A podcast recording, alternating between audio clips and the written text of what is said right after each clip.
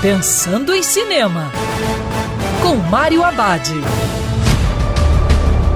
Olá, meu cinef, tudo bem? Já no circuito suspense, A Noite das Bruxas. Mais uma adaptação da obra de Agatha Christie, feita pelo diretor Kenneth Bragan.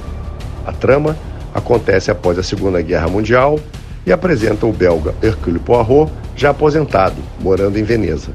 Poirot é convidado para participar de uma sessão mediúnica numa mansão, onde um dos convidados é assassinado. O detetive resolve descobrir quem é o culpado e também os segredos sobrenaturais da trágica noite.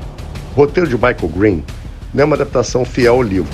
Green se inspirou na história para entregar uma narrativa sombria sobre a possível existência de espíritos.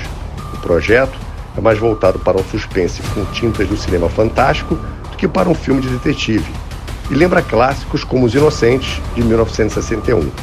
Brannigan cria uma atmosfera de pavor por meio de luz e usando o ângulo holandês, que é aquela câmera torta, para registrar as imagens. O ator e diretor confirma habilidade no gênero que já tinha demonstrado com seu ótimo Voltar a Morrer. Lembrando que cinema é para ser visto dentro do cinema.